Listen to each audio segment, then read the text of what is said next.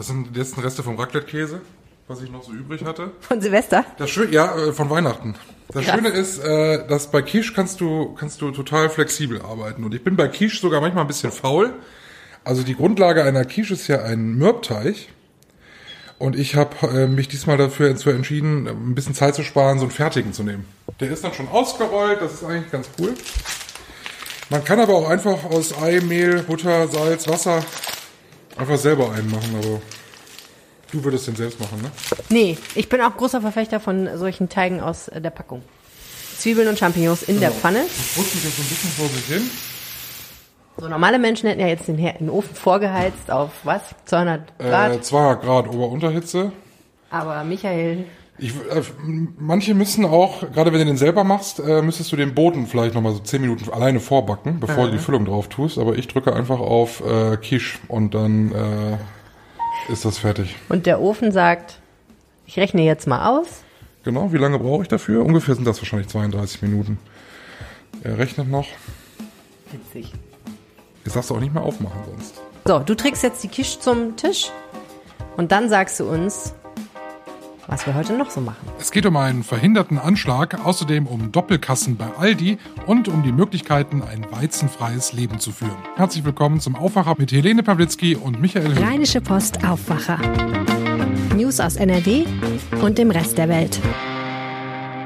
So, Zeit für Quiche. Ja, herzlich willkommen zum Aufwacher Wochenrückblick. Äh, wir brunchen auch heute wieder und ähm, heute gibt's ja die Quiche. Willst du ein Stück? Ja, auf jeden Fall.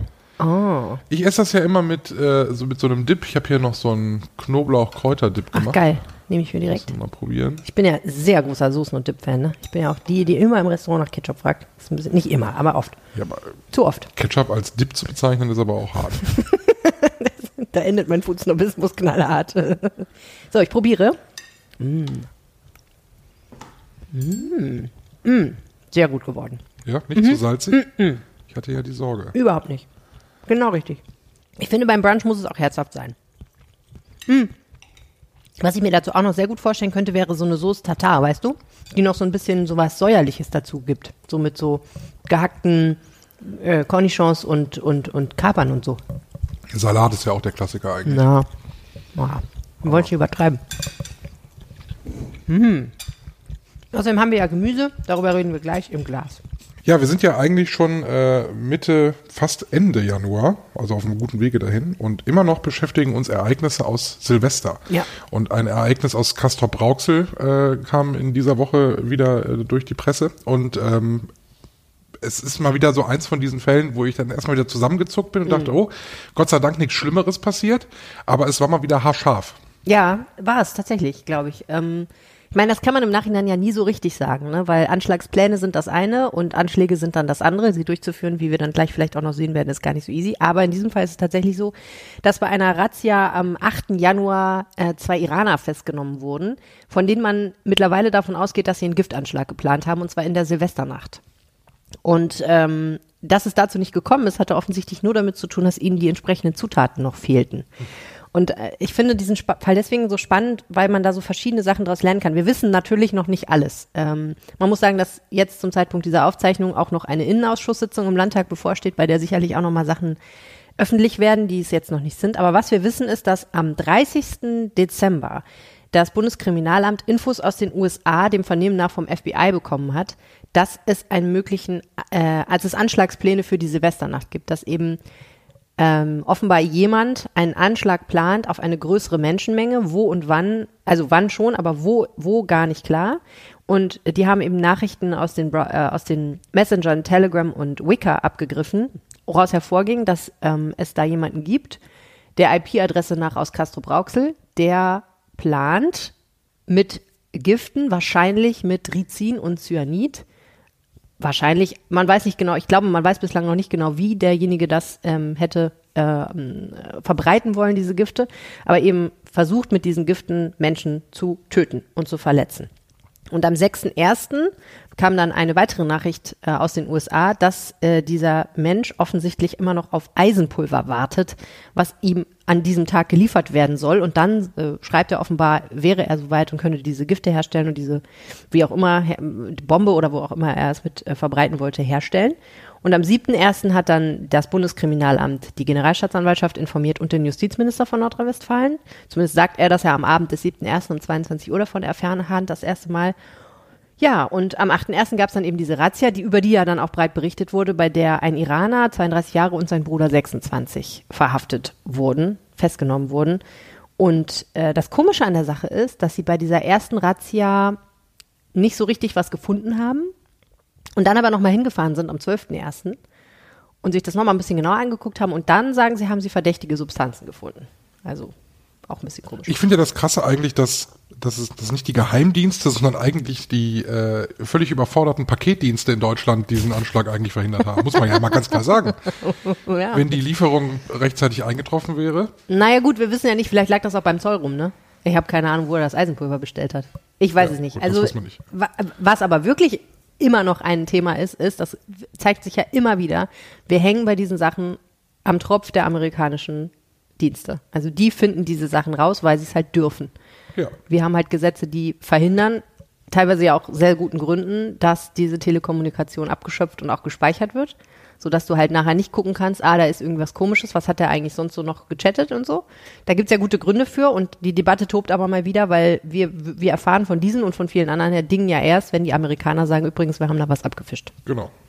Also auch nicht so, so easy. Wenn bei uns jemand die WhatsApp-Verläufe lesen würde, wäre ja Riesenaufstand. Ja, ich meine, im Grunde genommen ja auch zu Recht, aber es ist halt dann wirklich immer so die Frage, man kann jetzt auf zwei Wege argumentieren. Entweder kann man sagen, wir kriegen es ja dann doch am Ende mit, also alles gut.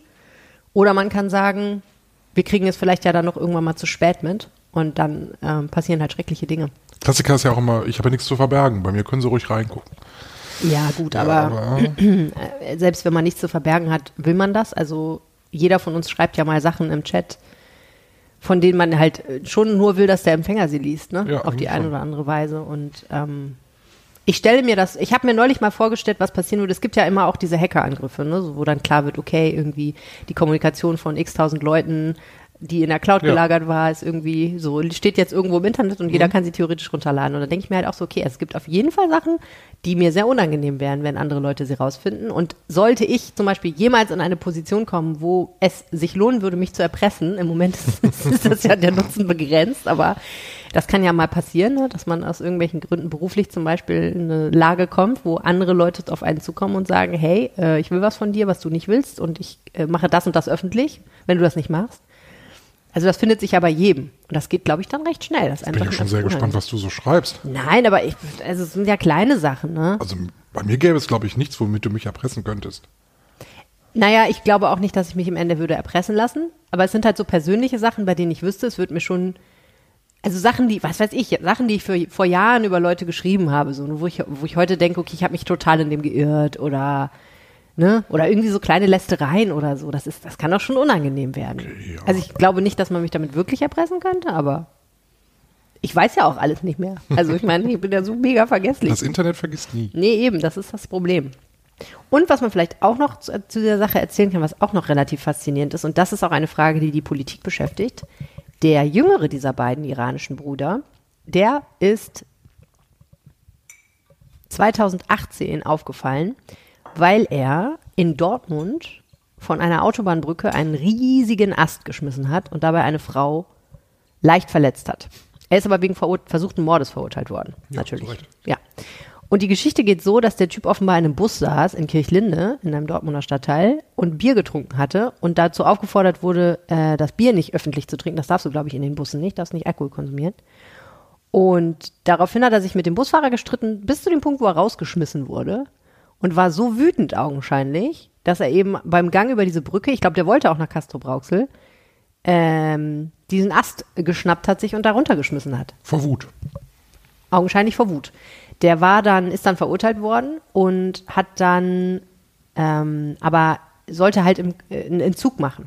Und ähm, da ist das ja so, wenn man davon ausgeht, dass da eine Suchtproblematik zugrunde liegt, also im Prinzip Alkohol, bei dem, äh, dass dann andere Auflagen gelten als jetzt in Haft. Ne? Und es ging halt um die, es geht halt um so Resozialisierung, was wahrscheinlich auch der Grund ist, warum er jetzt inzwischen wieder mehr oder weniger auf freiem Fuß war. Also er musste schon, glaube ich, noch Kontakt halten mit dieser Einrichtung, aber konnte halt zum Beispiel bei seinem Bruder in Castro Brauxel rumhängen. Und naja, das ist auch so ein Thema, so wie kann das eigentlich sein, dass jemand, der wegen versuchten Mordes verurteilt wurde, 2018, 2022 mit seinem Bruder einen Anschlag plant? Ja. All das und mehr wird im Innenausschuss besprochen und was da so vorgegangen ist, das erzählt uns jetzt Sina Zerfeld. Das Bundeskriminalamt hat äh, mitgeteilt, dass es NRW-Behörden schon am 31. Dezember darüber informiert hat, dass es da Terrorpläne gibt und dass es auch eine Spur gibt, die nach NRW führt. Da haben jetzt die äh, zuständigen Stellen in NRW erstmal überhaupt nichts daraus abgeleitet und keine Schritte eingeleitet. Das ist natürlich politisch überhaupt nicht gut angekommen und ähm, die Behörden sind dabei ziemlich unter Druck geraten. Nach Informationen unserer Redaktion aus unterrichteten Kreisen ähm, soll es so gewesen sein, dass die Spur, die nach NRW geführt hat, einfach zu dünn war, um da wirklich Ermittlungen einzuleiten. Also offenbar hat sich einer der Verdächtigen ähm, mal in seinen verdächtigten Telegram-Account eingeloggt und zwar von einem frei zugänglichen WLAN-Netzwerk aus, das sich außerhalb von Castrop-Rauxel befunden hat. Und da konnten die NRW-Behörden wohl nicht genug damit anfangen, so jedenfalls die Informationen unserer Redaktion, um daraus irgendwelche Schritte abzuleiten. Und das Innenministerium versichert, dass Landesinnenminister Herbert Reul, und er sagt das auch selbst, erst am äh, 7. Januar von der ganzen Sache erfahren hat, nämlich in den Stunden vor dieser Razzia, bei der die beiden Brüder dann festgenommen worden sind in der Nacht zum 8. Januar.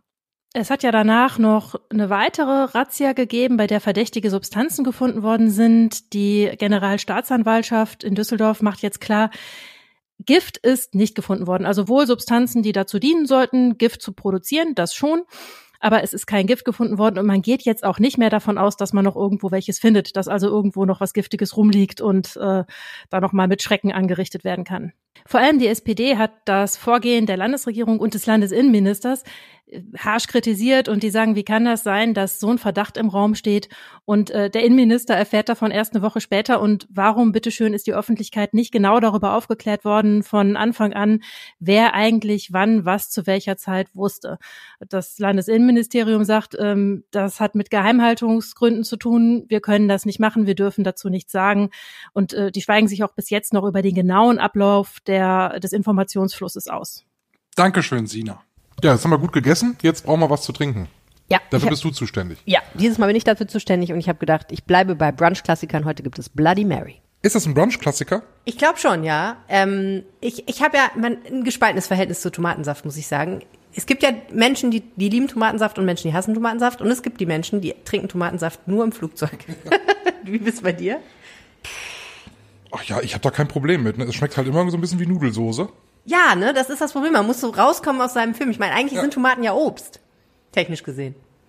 So, aber Bloody Mary ist jetzt so ein, so ein Cocktail, wo ich, den bestelle ich, wenn ich die Barkarte schon durch habe, wenn ich nicht mehr weiß, was ich jetzt machen soll. wenn du ganz verzweifelt bist. Also entstanden ist dieser Cocktail, ja, nach einer Legende, weil ein äh, Schauspieler, ich glaube in den pff, 20er Jahren oder so, in einer Bar in Florida gewusst hat, das wird morgen kein schöner Tag für mich und meine Kolleginnen hier und deswegen gesagt hat, lass uns mal hier diese Flasche Tomatensaft mit dieser Flasche Wodka mixen, wenn wir weiter trinken wollen. Dann ist es morgen nicht so schlimm. Und eine anwesende Kollegin hat sich das offenbar über ihr weißes Kleid gespritzt und dann gesagt, now you can call me Bloody Mary. Ach, das ist eine schöne Geschichte. Es ist eine schöne Geschichte, sie ist aber wahrscheinlich nur halb wahr. Ähm, denn es gibt auch noch einen Barkeeper aus Harrys Bar in, äh, Harrys New York Bar in Paris, der sagt, ja, der Typ hat damit angefangen, Wodka und Tomatensaft zu mischen, aber ein Drink ist erst draus geworden, als ich hingegangen bin und das ein bisschen verfeinert habe. Also, Tomatensaft ins Glas. So, Gott sei Dank gibt's ja kleine Kanister mit Tomatensaft, sodass man nicht hinterher, das ist ja auch immer ärgerlich, mit so einem Riesenhaufen Tomatensaft rumsteht. Jetzt kann man es so machen, dass man einfach Wodka reinschüttet und ähm, Tabasco-Soße. Es muss ja auch ein bisschen scharf sein. Ich habe das so gemacht, dass ich gestern ein kleines Glas genommen habe und da äh, sehr viele getrocknete Chilis reingestopft habe und das mit Wodka äh, aufgegossen habe. Ähm, und der Wodka hat jetzt auch schon eine leicht rotliche Färbung, wie du sehen kannst. Ich habe leider wirklich keine Ahnung, wie scharf das jetzt ist. Das ist ein bisschen gruselig. Es riecht nach Wodka. Es riecht nach Wodka. Ja. Ähm, Wie viel kommt jetzt da? ja, das ist, ehrlich gesagt, ich habe das nachgelesen und habe gedacht, ihr habt da wohl alle einen Knall. Äh, die Originalrezepte gehen alle von, ich glaube, ein Teil Wodka zu zwei Teilen Tomatensaft aus. Also ein Drittel Wodka. Ja. Das finde ich hart für einen Longdrink. Ich glaube, so viel ist das nicht. Ich weiß nicht genau, wie viel Wodka das hier ist.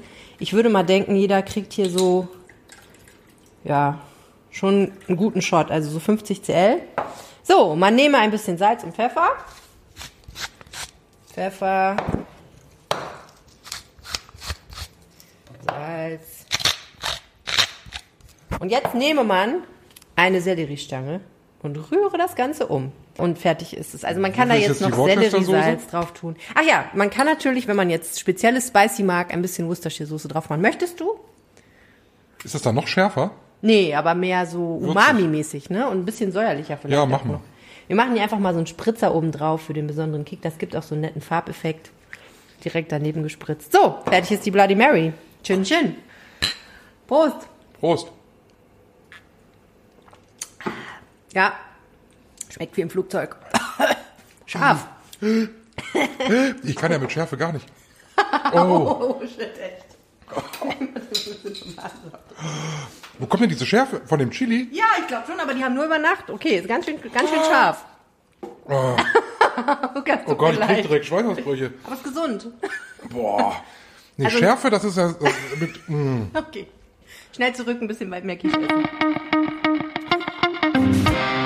Nix stresst mich mehr, als bei Aldi an der Kasse zu stehen, ne? Ist es so? Kannst dich noch erinnern, damals bei Aldi, als es noch keine Scanner gab, als sie das noch alles per Hand eingetippt haben? Nee. Das war so, doch, das war so meine Kindheit, frühe Jugend oder so. Da gab's noch keine, keine Barcode-Scanner bei Aldi. Da wurde das immer alles äh, über das, über das recht. Tastaturfeld eingegeben. Krass. Und da waren die Kassiererinnen bei Aldi ja die schnellsten der Welt. Die waren wie Gott. Die waren ja schneller als, ich will nicht wissen, wie oft die sich vertippt haben, aber die waren ja schneller als jetzt mit den Scannerkassen damals. Also die haben das ja alles im Kopf gehabt und die äh, haben das ja schon eingetippt, da war das noch gar nicht bei denen vorbei. Die sind ja äh, gedanklich schon am Ende gewesen. Und diese ganzen Codes auch im Kopf Das war waren. Wahnsinn. Also das ist wirklich heftig gewesen. Und dann kam irgendwann die ähm, die Scannerkassen bei Aldi. Das war eine eine Riesenrevolution für Aldi. Ähm, alle anderen Supermärkte hatten das ja längst. Und jetzt geht äh, Aldi einen neuen Weg und will wieder Pionier an der Kasse werden mit äh, noch mehr Technik und vor allem mit noch mehr Bändern. Es gibt eine, es wird jetzt Doppelkassen geben, mindestens eine pro Filiale in in ganz äh, Aldi Südgebiet. Also Aldi Süd fängt jetzt erstmal an. Der Aldi-Äquator äh, läuft ja durchs Ruhrgebiet. Ähm, ja, und dann gibt's zukünftig pro Kasse zwei Bänder. Das heißt, du stehst an und legst deine Sachen auf das eine Band und der, der hinter dir ist, beziehungsweise der, der vor dir ist, der äh, hat seine Sachen auf einem anderen Kassenband direkt daneben. Und ähm, so kommt man sich nicht ins Gehege. Und dann kassiert die Kassiererin dich ab. Im Idealfall zahlst du mit Karte und währenddem du diesen Bezahlvorgang mit Karte machst, äh, fängt sie schon an, ähm, an dem anderen Band Und die, die abzukassieren. dreht sich dann rum? Ja, sehr gut.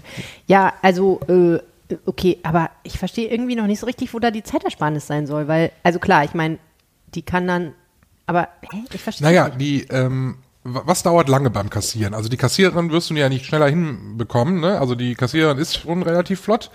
Das bleibt sie auch zukünftig, aber was dauert lange? Der Kunde braucht Ja, weil lange. ich da ne? rumstehe Der und mein Kunde- Kleingeld suche, ne? Der Kunde ist ja die Bremse. Ja, okay. Das ich heißt, in der Zeit, wo du bezahlst, im Idealfall ja mit Karte, weil Bar ist ja die Bremse. Ja, okay. Das ich heißt, in der Zeit, wo du bezahlst, im Idealfall ja mit Karte, weil Barbezahlung, das äh, dauert ja schon ziemlich äh, länger, ein bisschen immer. Mhm. Also im Idealfall zahlen wir ja mit Karte, das tun wir ja immer mehr, da setzt Aldi auch drauf. Mhm. Und was dauert noch lange? Äh, Den ganzen Krempel, den sie über den Scanner gezogen hat, dann wieder in Einkaufswagen oder in Einkaufstaschen zu packen. Okay, ja, so, ich Und das, äh, genau diese Momente, das kennst du, du stehst an der Kasse und vor dir, der muss noch seinen ganzen Kram einräumen, der ist noch nicht so weit. Ich bin der vor dir immer. Und da hinten denkst du so, jetzt müssen wir jetzt alle warten, bis der das hier alles eingeräumt hat. Und das hat sich zukünftig erledigt. Wenn jeder sein eigenes Band hat, also zwei Kunden an der Kasse, der kann in Ruhe einpacken. In der Zeit kannst du aber schon mal deine Sachen machen. Okay, aber jetzt mal, also ich stehe an Kasse A und du stehst an Kasse B Mhm. und hier in der Mitte sitzt die Kassiererin und bedient A und B, ja? Ich habe meine Sachen aufs Band getan und sie kassiert es ab und ich räume ein und du hast deine Sachen währenddessen aufs Band gepackt Genau. und während ich einräume, kassiert sie dich ab. Jetzt steht aber doch hinter mir noch jemand und hinter dir steht auch noch jemand. Die müssen ja auch warten. Ja, ja. Also quasi, wenn sie, während sie gerade dabei ist, Kasse B zu kassieren und ich einräume, steht ja an Kasse A auch schon wieder jemand, der muss jetzt aber nicht warten, bis ich eingeräumt habe, der muss warten, bis sie fertig kassiert hat. Naja gut, im Idealfall hat sie ja alles bereits über die Kasse gezogen und du räumst ein. In Ja. der Zeit kann der andere ja seine ganzen Sachen schon wieder dahin Ja, legen. die liegen da ja schon längst. Die liegen da schon längst, klar. Okay. Wenn du natürlich 20 Minuten fürs Einräumen brauchst, dann hilft dir auch eine Doppelkasse nicht mehr weiter. Aber stell dir vor, es gäbe keine Doppelkasse, dann äh, wäre Ich der Betrieb ja komplett Das ist ja so im Moment. Ja, aber also, na gut, okay. Also, aber was ich daran ja interessant finde, ist, offensichtlich verspricht sich Aldi ja viel davon, sonst würden die das ja nicht machen. Ja, wa- was ich interessant finde an der Sache ist, offensichtlich sind wir schon ziemlich lahmarschig an der Kasse, dass Aldi der Meinung ist, da muss man was dagegen unternehmen. Ne? Der Probleme, das Problem ist der Kunde. Es wäre so viel einfacher, wenn wir keine Kunden hätten. Ja. Es gibt noch eine zweite Neuerung bei Aldi und zwar ein, ein, ähm, ein bekanntes Kassensystem, nämlich äh, Self-Store-Kassen. Das heißt, ähm, wenn du nur zwei, drei Teile hast, äh, ich habe selbst mal ausprobiert, für einen großen Wocheneinkauf lohnt es sich nicht, dann machst du das alles selber. Dann gehst du quasi zu so einem Terminal, Ja. dann musst du die Sachen in, auf so eine Plattform legen, die du gekauft hast, ähm, musst die vorher einscannen und kriegst dann gesagt, wie viel du bezahlen musst, zahlst und gehst. Ich schwanke ja immer zwischen, finde ich voll cool, will ich machen und oh nee, um Gottes Willen, ist mir zu kompliziert. Ja, ich habe das, das mal gemacht. Da kam ich in so einen Supermarkt, hatte nur eine Flasche Wasser, was ich so gekauft habe, so der Klassiker. Und dann habe ich gesehen, zwei Kassen auf und alle voll. Und dann daneben äh, diese vier Selbstbedienungskassen und kein Mensch war da an der Kasse dran. Dann dachte ich, ja, dann gehe ich halt dahin, also für die eine Flasche. Du stehst dann aber vor dieser Mechanik und denkst, so, was muss ich denn jetzt machen? Wo kommt das Geld rein? Und dann steht dann da ja meistens noch eine Mitarbeiterin, die das Ganze überwacht, die ja sofort kommt, wenn du auch nur ein Fragezeichen in den Augen hast ähm, und hilft dir dann irgendwie. Also es war jetzt die mega Zeitersparnis nicht, aber wenn du jetzt in den Supermarkt gehst und das ein paar Mal gemacht hast ähm, und du weißt, wie es funktioniert, für, für zwei, drei Teile geht das eigentlich relativ zügig. Ich habe aber auch noch eine andere Frage dazu. Wenn ich diese Self-Service-Klassen benutze, wann habe ich dann Zeit, mein Instagram-Feed zu checken? Ja, das kannst du natürlich gar nicht. Wobei, wenn du, wenn du bei so einem großen Möbelhaus, Ikea, äh, die haben die ja auch, äh, und da musst du ja selbst an diesen Selbstbedienungskassen ewig anstehen. Ne? Da Ja. hast du dann immer noch, immer noch genügend Zeit. Bei Bauhaus gehe ich oft an diese Selbstscanner-Dinger. das klappt eigentlich auch ziemlich gut. Ich finde das im Baumarkt total unpraktisch eigentlich, oder? Wenn du so ich nicht. größere Sachen hast. Ja, wahrscheinlich würde ich dann auch wieder an die kleinen. Aber wenn du so, ich habe ganz oft ja irgendwie so fünf kleine Teile und so und dann kann man die mal eben. Das ist ja eigentlich auch immer alles gut mit, ähm, mit so Codes und die Codes sind auch groß und so. Also es ist nicht so, dass man da auf einer Tomatenverpackung nach dem Code suchen muss. So, das ist im Supermarkt ja, finde ich, manchmal so die Herausforderung.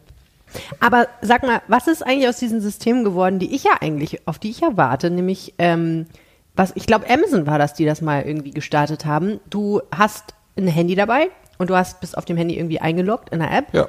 und du latscht in den Supermarkt rein Gibt's auch bei einigen Supermärkten, die testen das immer noch. und du, warte, ja, also, aber ich weiß gar nicht genau, wie es funktioniert. Ich habe es noch nie ausprobiert, aber du latscht in den Supermarkt rein, packst deinen Korb voll, das Handy Genau. schnallt, was du einpackst. Du nimmst Brot aus dem Regal, Scanne ich das mit meinem Handy? scannst das Okay. Brot und tust es in Und den dann gehe ich einfach wieder raus. Und, genau, du scannst alles, was du so kaufst. Bezahlung und dann hast du am. Ende, sagen wir mal, 15 Sachen im Einkaufswagen, die hast du alle mit der App gescannt. Mhm. Und dann erzeugt diese, ähm, diese App am Ende wahrscheinlich einen, einen Barcode und du hältst die vor den Scanner und an der, an der Selbstkasse sagt er dir so, das Ganze kostet jetzt 35 Euro und du zahlst 35 Euro und gehst. Nee, nee, ich will, ich will, nee, nee, ich will, ich will einfach nur rauslaufen. Ich will gar nicht mehr an irgendeine Kasse gehen.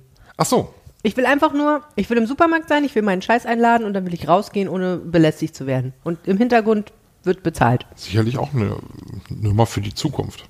Wird, glaube ich, Ja, aber das irgendwann ist mal doch kommen. viel geil. Ich meine, andererseits, ich finde es ja irgendwie schon witzig an der Kasse, so mit Kassierern und so. Naja, je nachdem, nach je nach Kassiererin. Ne? mein Highlight ist ja auch immer, wenn es dann äh, im Herbst Federweißer gibt.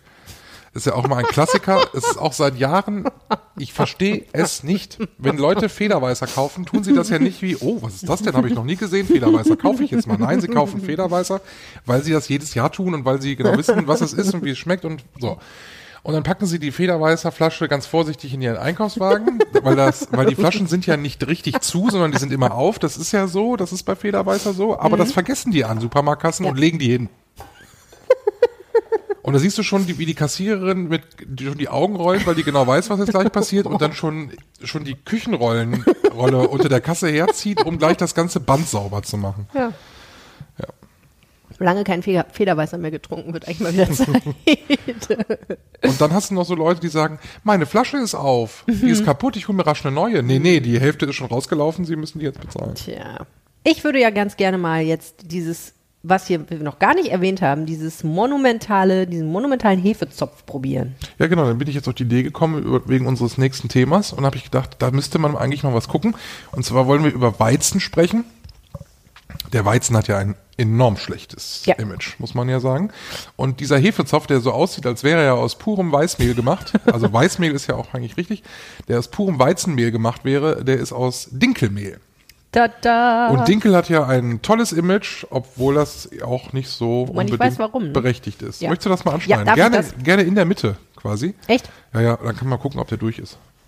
Er fühlt sich sehr durch an. Er ist super durch. Oh, er ist sehr durch und locker und wunderschön. Ich gebe dir, darf ich dir eine Scheibe so? Nee, danke. Okay, aber ich darf das probieren. Ja, ich bin nicht so nicht? Fan von süßem Brot. Wobei Was? so süß ist es nicht. Also es ich gibt habe sogar Marmelade. Ich habe, äh, es ist, es ist schon so ein bisschen süß, aber nicht ganz so sehr süß. Also ich finde, da muss Dickbutter drauf.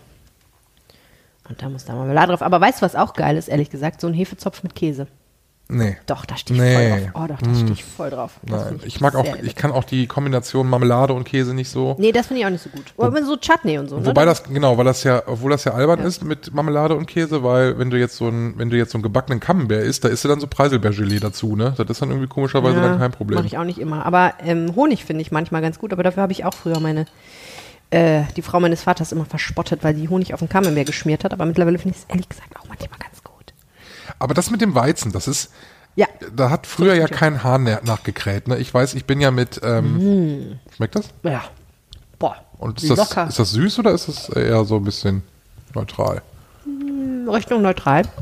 Komisch, ne? Schwer zu sagen, weil äh, ehrlich gesagt, die Marmelade ist sehr süß, deswegen kann ich es nicht Ja, so richtig gut. doch. Das ist sehr geil. Früher hat er mit dem Weizen kein Haar nachgekräht. Ich bin äh, groß geworden äh, mit den klassischen Weizenbrötchen vom Bäcker. Also meine Mutter kauft die auch heute noch. Und ähm, habe ich halt gegessen, ne? Gab Mhm. halt nichts anderes. Vollkorn, das war nur was für die Ökos. äh, Dinkel kannte damals kein Mensch. Und ähm, inzwischen pff, böses, böses Weizen.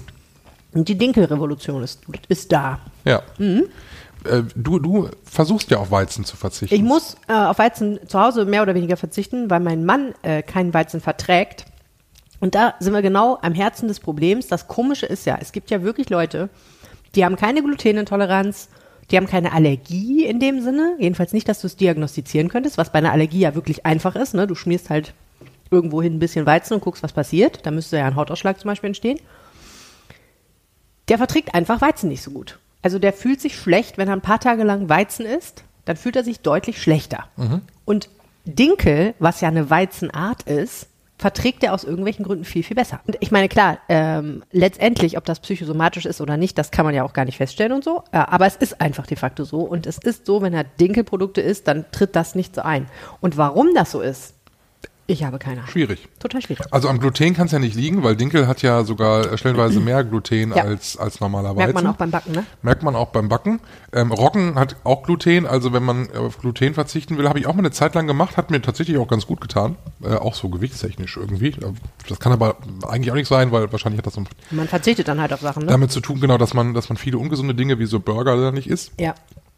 Aber ähm, der Weizen wurde ja hochgezüchtet, ne? Also enorm gegen, gegen Fressfeinde auf dem Feld äh, hochgezüchtet. Ähm, und man unterstellt dem Weizen, dass genau dieses Hochzüchten dazu geführt hat, dass der Weizen für viele unverträglicher geworden ist. Ja, genau. Und ich glaube, man muss da echt zwei Sachen unterscheiden. Das eine ist, es gibt Leute, die vertragen das wirklich nicht so gut und die müssen das einfach mal ausprobieren. Und es gibt natürlich dann auch noch die Frage, ist denn dieses Mehl, was wir da verwenden, und bei Weizen ist es ja eher so, dass man sehr helles, hell gemahlenes Mehl verwendet. Also Mehl, wo die Teile des Korns, die die guten Sachen sozusagen enthalten, wirklich weitgehend entfernt worden sind. Das gute Und eigentlich- 405er. Ja, also ne, wo eigentlich nur noch, im Prinzip sind nur noch Kalorien vorhanden. Ja. Äh, und es wird super, super, super schnell verstoffwechselt. Also es geht dir sofort ins Blut, weswegen es ja auch so lecker ist. Ähm, Aber ja. du hast meistens ja, wenn du was, wenn du so ein Weizenbrötchen isst, hast du ja meistens nach 10 Minuten auch schon wieder Hunger. ja, klar. Isst du jetzt ein Vollkornbrötchen, dann hält es le deutlich länger satt. Ja, Bei Dinkel habe ich es eigentlich ähnlich. Also ja, es also bei so, Dinkel läuft ja auch darauf hinaus. Du kannst ja Dinkelmehl auch so vermahlen, dass da nichts mehr über ist, vollwertmäßig, und dass der ähm, die, die Verdauung, das geht sofort ins Blut und dann ist es auch sofort wieder weg. Du hast einen Blutzucker hoch und dann kommt das tief. Oder du kannst halt es so ähm, verwenden, dass es eher vollwertig ist. Das heißt, du hast mehr Stoffe von dem Korn noch da drin und es ist natürlich entsprechend langsamer zu verdauen und deswegen dauert es auch länger, bis diese Nährwerte dann alle im Blut ankommen und du ja, hast eben nicht diese, diese riesenhohen Kurven mit dem tiefen Absturz. Problematisch finde ich das halt. Man kann ja, also was Weizen hat, die Quiche hat Weizen, da ist so ein Croissant, da unten drunter sind noch normale Brötchen, aber das, was du gerade zum Beispiel gegessen hast, dieses Körnerbrötchen, ist auch Dinkel. Wobei, man muss da sehr vorsichtig sein, ne? Wo Dinkel draufsteht, ist ganz oft Weizen drin. Nee, da ist keins. Da habe ich drauf geachtet. habe ich neulich mal gesehen. Ich habe versucht, Aufbackbrötchen zu finden, wo nur Dinkel drin ist. Da steht super oft Dinkel auf der Packung. Und wenn du dann auf die Inhaltsstoffe guckst, stellst du fest, ja, aber ein bisschen Weizen haben sie dann doch reingemacht. Ja. Weil bäckt sich halt besser, ne? So. Also gibt es ganz selten. Ich habe eine Sorte gefunden, die ist wirklich rein Dinkel. Bäckt sich halt besser, ne? So. Also gibt es ganz selten. Ich habe eine Sorte gefunden, die ist wirklich rein Dinkel. Da war ich sehr dankbar. Die sind aber auch sehr teuer. Und zu essen gehen ist jetzt dann auch schwierig wahrscheinlich, ne? Weil Weizen ist ja auch in vielen Produkten drin, wo man ja denkt, da ist gar kein Mehl drin. Ich meine, in sämtlichen Soßen zum Abbinden wird Weizen genommen. Ähm, in Fertiggerichten sowieso ist auch manchmal ja auch einfach nur reines Weizengluten drin, weil das so schön bindet und, ähm, und uns das Ganze oft geschmeidig macht. Was ich nochmal wichtig finde, ist, neulich kam jemand zu mir und meinte, er wolle jetzt komplett auf Getreide verzichten, weil er gehört habe, Getreide würde, ähm, würde eben Entzündungsprozesse im Körper befördern und das äh, wolle er jetzt mal ausprobieren. Und ich finde das erstmal, natürlich sollte man ausprobieren, wenn man meint, man muss es ausprobieren, aber auf Getreide komplett zu verzichten, ist halt erstens sehr, sehr, sehr schwierig. Also da kommst du halt wirklich, dann, wenn, stell dir mal gedanklich vor, du gehst durch den Düsseldorfer Hauptbahnhof und suchst was zu essen. Da kannst du lange suchen. Kannst dir eine schöne Packung Sellerie kaufen Ja, oder oder so. diese Obstbecher, Ja, anderes Thema. genau. Also aber ne, ne wirklich, wirklich irgendwie eine Ernährung wird dann, wird dann schon zu einer Privatsache und dann auszugehen ist fast unmöglich. Ähm, und ich frage mich halt auch, ob das im Einzelfall immer so erforderlich ist. Also vielleicht muss man da auch erstmal vorsichtig vorgehen und ähm, nicht mit dem großen Besteck. Ich glaube halt auch, dieser, dieser Hype des Glutenfreien ist ja so ein bisschen vorbei, aber es gab ja so eine Zeit, wo auf einmal alle glutenfrei gelebt haben, weil sie gemerkt haben, das tut ihnen gut. Und ich will das gar nicht in Abrede stellen, dass ihnen das gut tut. Nur es kann halt sein, dass es gar nicht irgendwie sämtliches Getreide oder sämtliches Gluten war, sondern vielleicht war es erstens der Weizen oder vielleicht war es auch einfach zweitens diese sehr hochverarbeiteten Backwaren, die man so bei industriellen Bäckern findet, wo, ich habe neulich mal eine Liste gesehen, auch Sachen im Brötchen drin sind, wo du denkst, was ist das denn? Warum ist das in diesem Brötchen Klar, drin? Ne? Und äh, das ist so ein bisschen wie bei dir und dem Metzger, wo du dein Fleisch kaufst. Ähm, wenn man bei einem handwerklichen Bäcker kauft, die es aber ja immer seltener gibt, ist das vielleicht auch anders, aber einfach dann auch mal auf Vollwert zu gehen und mal was zu kaufen, wo das Mehl halt nicht so fein vermahlen ist, das kann ja auch schon sein, dass es dem Körper nach einer Weile deutlich besser tut. Es ist halt wie immer, man muss es bewusster, glaube ich, einfach alles konsumieren und, äh, und halt sagen, okay, ähm, gibt es vielleicht hier für das Produkt, was ich hier habe, also dieses Brötchen, gibt es da eine, eine Alternative, die vielleicht ein bisschen besser wäre, die auch länger satt macht und die auch gut schmeckt oder sagt man halt, nee, ich möchte jetzt einfach hier diesen Döner essen mit diesem Fladenbrot ähm, und gönn mir das jetzt mal und dann ist es aber auch gut. Ja, und äh, ich fand neulich habe ich einen interessanten Satz gelesen. Da war einer, ein Ernährungsexperte, der gesagt hat, ich behandle Weißmehlprodukte als Süßigkeit. Ja. Und das ist halt schlau, ne? Also so ein Brötchen, auch wenn du einen Käse drauf legst, musst du halt eigentlich immer noch dir überlegen, hat im Prinzip den Ernährungsgegenwert von einem Stück Streuselkuchen. Ja. Da ist nicht so viel Zucker drin, zugegebenermaßen, aber es läuft fast aufs selbe raus. Und wenn man das im Hinterkopf hat, dann geht man halt auch ein bisschen anders am Frühstückstisch damit um. Ich finde auch, man muss jetzt nicht gleich die Pseudogetreiden da nehmen, ne? Amaranth, Quinoa und so. Das ist alles auch von der Verarbeitung her halt in der eigenen Küche manchmal ein bisschen schwierig, finde ich. Äh, Und ich habe auch so vieles ausprobiert, muss ich ja auch zugeben, wo ich vom Geschmack manchmal dann gedacht habe, nee, Möchtest du vielleicht mal ein Stück Brownie essen? Er ist weizenfrei, mit Dinkelmehl hergestellt und ich behaupte, das merkt man bei einem Brownie ganz sicherlich nicht. also das ist Dinkelmehl, ja? Mhm. Und Paranüsse. Äh, es sind gemischte Nüsse. Oh, das ist so schön kletschig. Ich mag das ja, ne? Ja, ich habe auch lange nach einem Rezept gesucht. Ich wollte einen, der ein bisschen kuchiger ist und nicht so ganz so fudgy. Es gibt ja so Brownies, die so ganz, ja. Du siehst irritiert aus. Ich suche nach dem Geschmack. Was ist das? Salz und Rosmarin. Salz und Rosmarin. Ja. mein Traum waren, ich bin mit der Inspiration aufgewacht, Brownies, getoppt von salzigen so Barnüssen. Weißt du, wenn du so an so eine geile Bar gehst, dann kriegst du doch so ein Schälchen gemischte Nüsse hingestellt, so zum Drink. Sowas wollte ich auf einem Brownie haben, zum Nachtisch. Und womit ist es gesüßt? Honig? Nö, Zucker. Brauner Zucker. Weil Hauptsächlich brauner Zucker. weil der besser ist als weißer? Nö, stand im Rezept. Habe ich keine Meinung zu. Ich glaube, der reagiert beim Backen ein bisschen anders als weißer Zucker, ehrlich gesagt. Ja, ein bisschen karamellig wird er, ja. Mhm. Aber dass es Dinkel ist, schmeckt es denn null. Ja, wäre auch schwierig durch die Schokolade und den Zucker und die Nüsse und den Rosmarin und das Salz kommt da nicht. Ja. Ich finde Ros äh, Dinkel, ich merke ja Dinkel, dass ich Dinkel esse, merke ich ja nur noch, wenn ich mal wieder Weizen esse. Also wenn ich in so ein Weizenbrötchen beiße, merke ich halt schon, Dinkelbrötchen sind anders. Und auch wenn ich äh, Dinkelbrot backe oder Dinkelpizza, das ist ja sowieso mein Endgegner lange gewesen, ne? Ein guter Pizzateig aus Dinkelmehl, der wirklich knusprig wird und innen fluffig. Habe ich noch nie gegessen. Es ist nicht einfach und der Trick ist äh, Stärke. Nochmal dazu. Ja, denn man mischt dem Teig ein wenig äh, beispielsweise Kartoffel- oder Maisstärke bei. Aus irgendwelchen Gründen führt das dazu, dass wenn du ihn dann richtig backst, also bei guten heißen Temperaturen, dass der dann knusprig wird. Ja. Aber das musst du echt auch erstmal hinkriegen. Es ist nicht einfach, ein knuspriges Dinkelbrot zu backen, finde ich. Wir stellen alle Rezepte in die Shownotes, also die Quiche mit Weizenmehl, den Hefezopf mit Dinkelmehl und die Brownies äh, mit Rosmarin und ähm, Nüssen. Nüssen. Machen wir. Und dann kann man das, und die, und die Bloody Mary vielleicht auch. Oh ja, warum nicht? Aber muss man vorsichtig sein, die ist ziemlich, Drink ziemlich scharf. responsibly, Leute, bitte. Ziemlich scharf. Ja, genau, die ist ziemlich scharf. Aber ich finde es eigentlich ganz gut. Aber wenn man nicht scharf mag, ist es, dann sollte man lieber einen normalen Wodka nehmen. Und natürlich sollte man es auch nicht übertreiben. Wir bleiben natürlich hier bei einer Bloody Mary am Morgen. Und dann starten wir in den Arbeitstag. Das war unser Brunch für diese Woche. Wir sind äh, nächste Woche wieder da. Hoffentlich hat es euch auch geschmeckt, so wie uns. ja, mein Name ist Helene Pawlitzki. Ich bin Michael Höhing. Tschüss. Mehr Nachrichten aus NRW gibt's jederzeit auf RP Online. rp-online.de Zeit auf RP Online. rp-online.de